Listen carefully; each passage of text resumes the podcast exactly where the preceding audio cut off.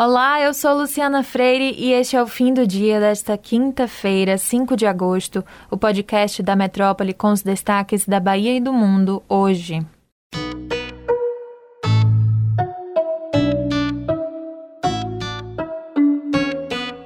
O governador do Piauí e presidente do consórcio Nordeste Wellington Dias, do PT, anunciou a suspensão da importação da vacina russa contra a Covid, a Sputnik V.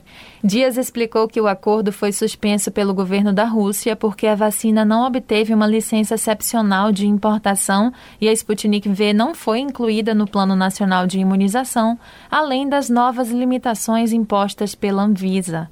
O consórcio pretendia comprar 37 milhões de doses da Sputnik V e a Bahia receberia 300 mil doses.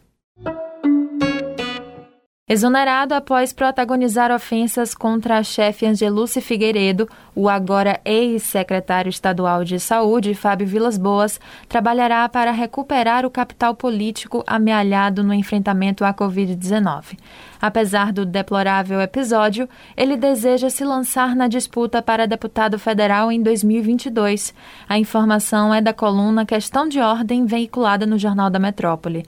Segundo a publicação apurou, Vilas Boas mantém conversas avançadas para fechar sua filiação ao PP, comandado na Bahia pelo vice-governador João Leão. A Câmara dos Deputados aprovou o texto base do projeto de lei que abre caminho para a privatização dos Correios. Os deputados vão analisar agora os destaques, pedidos pontuais de mudança ao texto aprovado. Finalizada essa etapa, o projeto segue para análise dos senadores. Em seu parecer, o relator incluiu que a empresa que comprar os Correios terá exclusividade mínima de cinco anos sobre os serviços postais, ou seja, carta, cartão postal, telegrama e demais correspondências. Um dia após entrar na faixa dos 20 anos, a vacinação com a primeira dose contra a Covid-19 aqui em Salvador vai ser suspensa amanhã devido ao esgotamento de imunizantes. Apesar da interrupção, as doses de reforço das vacinas de Oxford e Pfizer voltarão a ser aplicadas em um mutirão com antecipação do prazo para o dia 15 de agosto, marcada no cartão de vacinação ou no site da Secretaria de Saúde, e 6 de agosto para o imunizante Coronavac. Lionel Messi não é mais jogador do Barcelona. O anúncio da saída do jogador aconteceu pela tarde por meio de um comunicado emitido pela equipe espanhola. Nas redes sociais, a brincadeira é que o fim desta era pode ser comparada a outros grandes rompimentos da história, como a banda Sandy Júnior, ou para os baianos, a saída de Belmarques da banda Chiclete com Banana anunciada em 2013. No caso de Messi, até o final da última quarta, tudo parecia estar encaminhado para a renovação das duas partes, mas, como apurou o jornal espanhol Marca, a reviravolta para o fim da parceria de 17 anos foram empecilhos econômicos e estruturais. O nosso giro olímpico começa hoje com o resumo do skate park masculino que rendeu mais uma medalha para o Brasil, com a prata de Pedro Barros. Além dele, outros dois brasileiros estavam na final.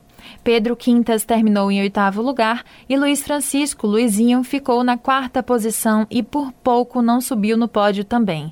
Inclusive, nas redes sociais, o que mais se comentou é que a última volta dele merecia uma nota maior para ele ficar com a medalha de bronze.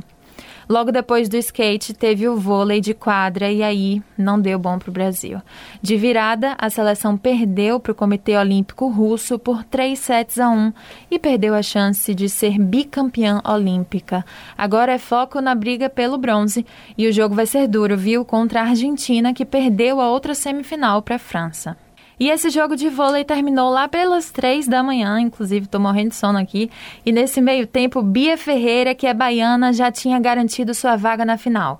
Ela derrotou uma lutadora da Finlândia e agora, de sábado para domingo, vai tentar conquistar a primeira medalha de ouro para o boxe feminino. E no masculino, outro baiano manteve o alto nível na competição e também venceu sua luta. Herbert Conceição, que é torcedor do Bahia, também vai brigar pelo ouro e fica nossa torcida para que venha essa dobradinha baiana com dois ouros lá em Tóquio. Para acompanhar os próximos resultados do Brasil nas Olimpíadas, basta acompanhar o portal Metro 1 ou seguir a gente nas redes sociais.